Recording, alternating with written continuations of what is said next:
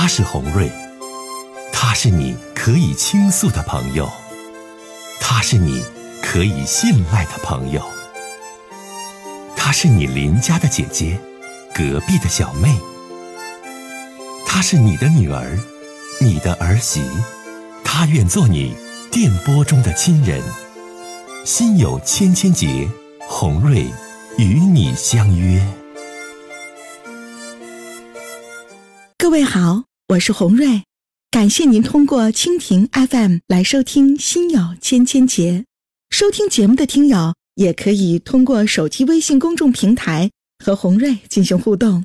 我们《心有千千结》栏目的手机微信公众号是大小写英文都可以，FM 八八八 X。FM 八八八 X，拿起您的手机，通过搜索 FM 八八八 X 就可以加入进来了。好的，接下来的时间，让我们来接听听众的热线。接通第一位听友的热线。喂，你好。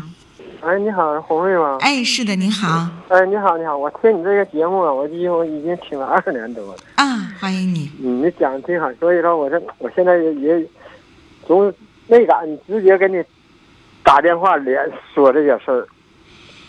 呃，你打来电话想跟红瑞说说什么事儿？您说吧。我就跟你说啥呢哈，就是我呀，我上楼啊，就是已经八七年了。七年之后啊，我是现在也是五十多岁，现在我才六十六十二。上六十二之后啊，嗯，就对，就这期间呢也有介绍找的，所以来说我想找一个吧。现在啥呢？孩子也同意，但是同意的那个一一说呢哈，也不算太同意。你说我现在也是那那什么，我你说问题在哪呢？介绍几个吧，就是现在牵牵扯到工资的事儿上了。我工资咋呢？我跟你说啥呢？工资呢？我是三千，这回早上工资啊，三千六百块钱。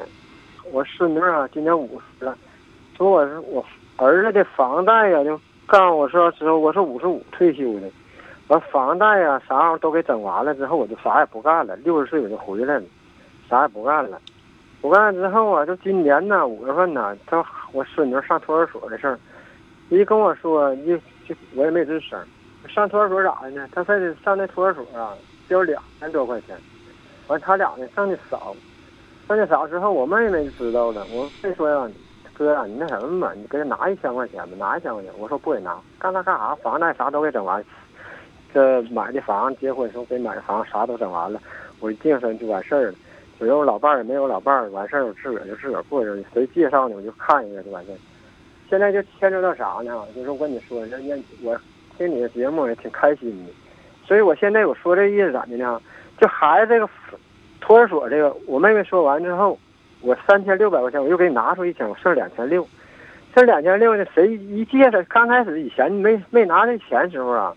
还行，你这工资啥的行，俩人过日子也行行。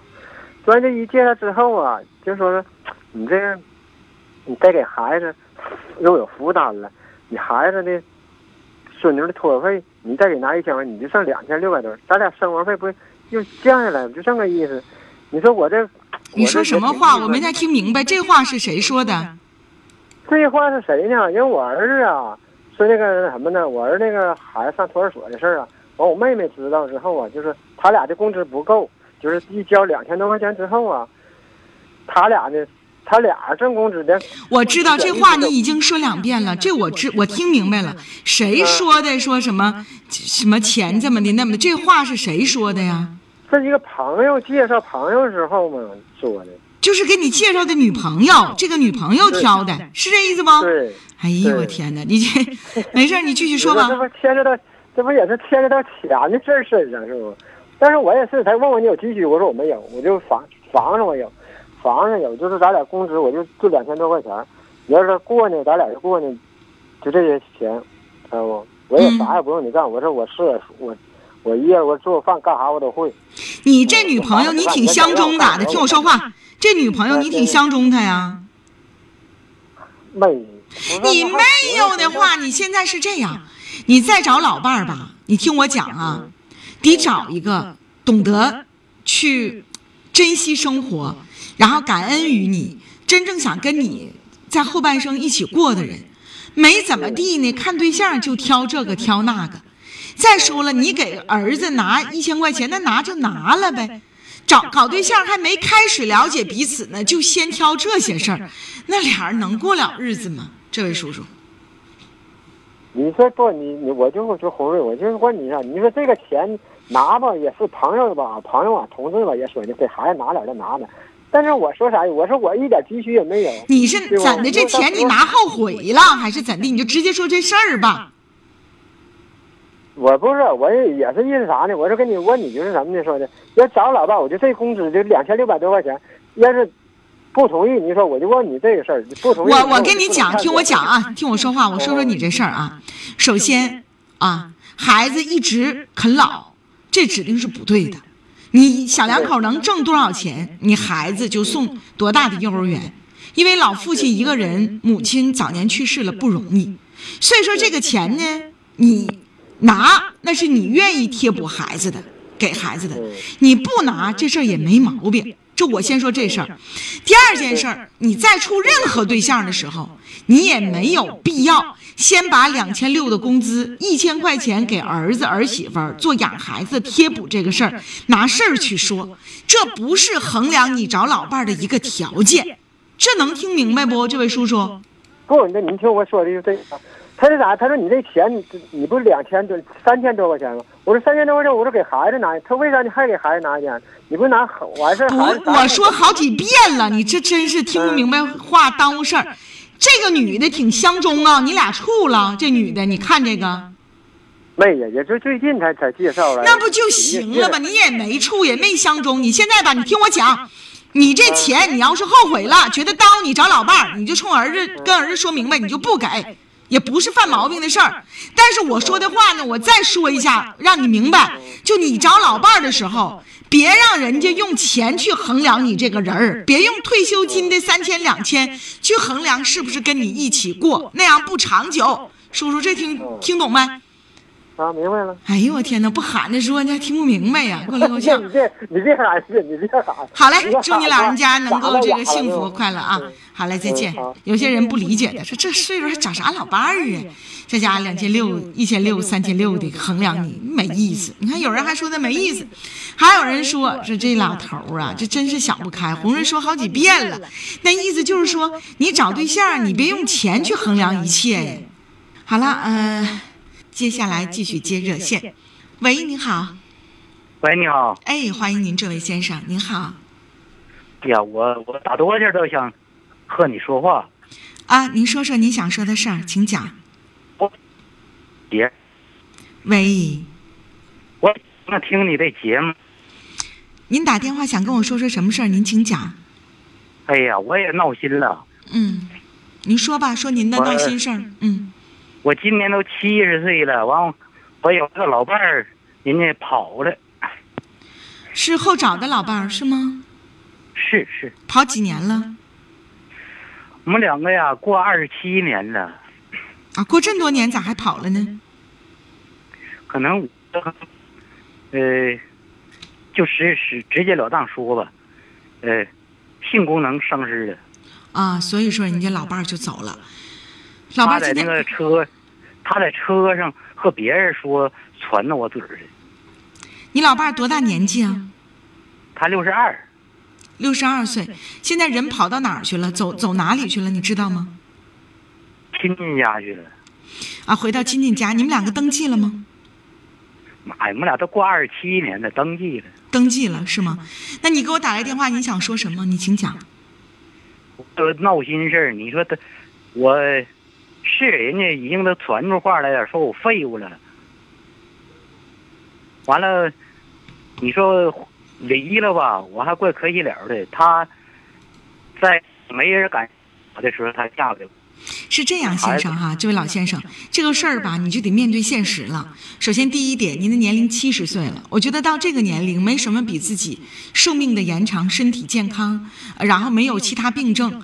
能让更让一个老人家觉得更加舒心的事儿。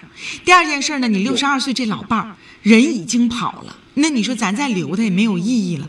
他都不跟你过，不在你身边，人都跑了。他有说话，他有话。他什么话呀？他他说的叫我去接他去，完了一个月给他三百块钱。这是怎么说的呢？你们俩不是合法夫妻吗？那除了一起过日子的钱以外，这三百块钱是什么？用这个我才和你说这个话呢，给我想想啥办法。那你这三百块钱想不想给他，就此延续你们之间的婚姻和感情呢？我现在就矛盾，就矛盾在这儿这儿的呢。你说我给吧，那也忒磕碜了。你听我讲啊，这位先生，如果你给他三百块钱。他要真就能照顾你，对你好，俩人过二十多年了，跟你一起过这个日子，咱说也可以给老太太个生活费，拿出一份诚心和诚意，能够照顾你老人家，能够跟你过日子。且关于这个您生理方面的问题，一个六十二岁的老人和一个七十岁的老人，那就不要在小客车上去传播了，说出去多让小辈们儿女们去笑话这事儿啊。啊，所以这位老先生，您自己呀，得斟量好。接下来继续接通这先生，听他的事儿。您好，喂，红瑞你好，欢迎你，这位先生，你好。我想就是向你咨询一下，就是说，我妻我妻子走了，妻子走了，把孩子接走了。原来孩子在我这上学，现在他把孩子接走了。头些日我看孩子，孩子说他给送一个封闭学校去了。完我问他现在怎么样啊？他说我也不知道啊。我现在你跟你妻子离婚多长时间？回这头上学，还是让搁他那头上封闭学校？你跟你妻子离婚多少年了？我是一四年腿碰了截肢，完事儿他就走了。那你你现在腿截肢了，你照顾孩子也不方便呢。我在家可以做活，还可以维持。那孩子愿意跟你在一起生活，还是想跟妈妈一起生活呀？我现在也不知道这点，孩子以前在这了。那现在孩子不上封闭学校、私立学校吗？是初中还是高中？小学。小学啊，小学。现在孩子多？才才准备送去。小学几年级？开学小学几年级？三年级。开学小学三年级，孩子准准备送私立学校是吗？嗯。那也不。怕孩子承受不了。你怕孩子承受不了，但孩子人家想不想去啊？这位先生，孩子说：“我也不，他也他说他也不知道啊。现在他就是说，这诊所也是小啊。”我倒觉得，如果你们两口子离婚了，然后你呢现在身体上还有些不便，孩子如果去私立学校的话，也是一个，也是一种选择，并不是说。这种选择就不利于孩子的成长，不然的话，你在家照顾他也不方便。离婚之后，小女孩实际上身边要是有妈妈来多一些关心和关爱，是有好处的，知道吗？他妈也没照顾他呀，他妈给他送私立学校去。那你现在什么意思，先生？钱嘛，还得我小女儿头两天回来跟我说：“爸，你还得给我拿一万块钱。”我说：“拿一万块钱。”他说：“我上学了，你得给我拿钱。”我说：“行。”那你现在你是什么意思？你想问我什么？嗯，我我就问你，我这孩子上那个私立学校，他能不能说苦什么的，或者说心里有一些什么想不开这那的？我觉得你应该多跟孩子沟通，看看孩子他是怎么想的。三年级也有他自己的想法。如果孩子很独立，能适应于住校。私立学校的这种生活，也可以让孩子去试一试，这是一种选择。因为你和他的妈妈照顾他都不方便。但如果孩子很拒绝上私立学校，怕想家，不想去，执意的就不想去这个学校，而且私立学校的费用也较高，对于你和他妈妈来讲，承担起来都较困难。那孩子咱也可以选择不去。所以这事儿你得沟通着来，没法预见说现在孩子去一定会怎么样，一定不会怎么样，明白我那意思吗？孩子就是说头些日说，感我感觉这孩子就是说话啥的都不像在我这那么，就是有底气了，上的。那是什么意思？孩子判给谁了？孩子判给谁了？孩子谁也没判，因为我是个残疾人，他。我一四年腿撞完截肢完事儿，他就走了，走了。今年他就回来。那你没说明白，就是你媳妇儿是跑了，你俩并没有离婚，是不？对对对对。你看，哎呀，那你这情况跟离婚还不一样。我问了好几遍，你刚开始说你俩离开，他就是人儿跑了，人儿跑了。对，人走了，走了，完今年回来，以前孩子在我这上学，衣裳啥这那我都我都能给他洗。完事我怕他那时候要私立学校，那孩子能承受得了吗？我已经说过一遍了，但你又问了我一遍。很多听友有的时候投诉我说我磨叽，我不是磨叽，我总是怕听众听不明白，总是怕听众受伤害。我再跟您说一遍，这位先生，您得跟孩子以及孩子的妈妈，你们三个合计着来，能听明白吗？他妈根本就是不存在说，这搁学校给孩子接走的，而且一直也孩子也没回。头些日子孩子给我打电话，告诉我说要上私立学校了。那你就把孩子接回来呗。那孩子是不回来还是怎么的？孩子说他也不知道是上私立学校好啊，还是……那你就得跟孩子的妈妈你们俩沟通呗，最后定一下孩子去哪个学校。先生，你们家这个主主听我说话，我没法做。一，我不是孩子的妈妈；第二，我不了解你们家实际情况。你不私立学校也不是说就不好，也不是那意思。关键是你们两口子这情况，你俩得达成一个共识。什么共识？都是为了孩子好而把孩子送到私立学校的，听懂没？就聊这么多吧。嗯，再见。就让我给做主。你说这主吧，红人没法做。也不是说私立学校就不好，因为你们家这情况挺特殊，您是一个残疾人。那孩子的妈妈没有时间照顾孩子，跟别人跑了。你这种情况，孩子如果去私立学校得到最好的教育和照顾，这也不见得就是件不好的事儿。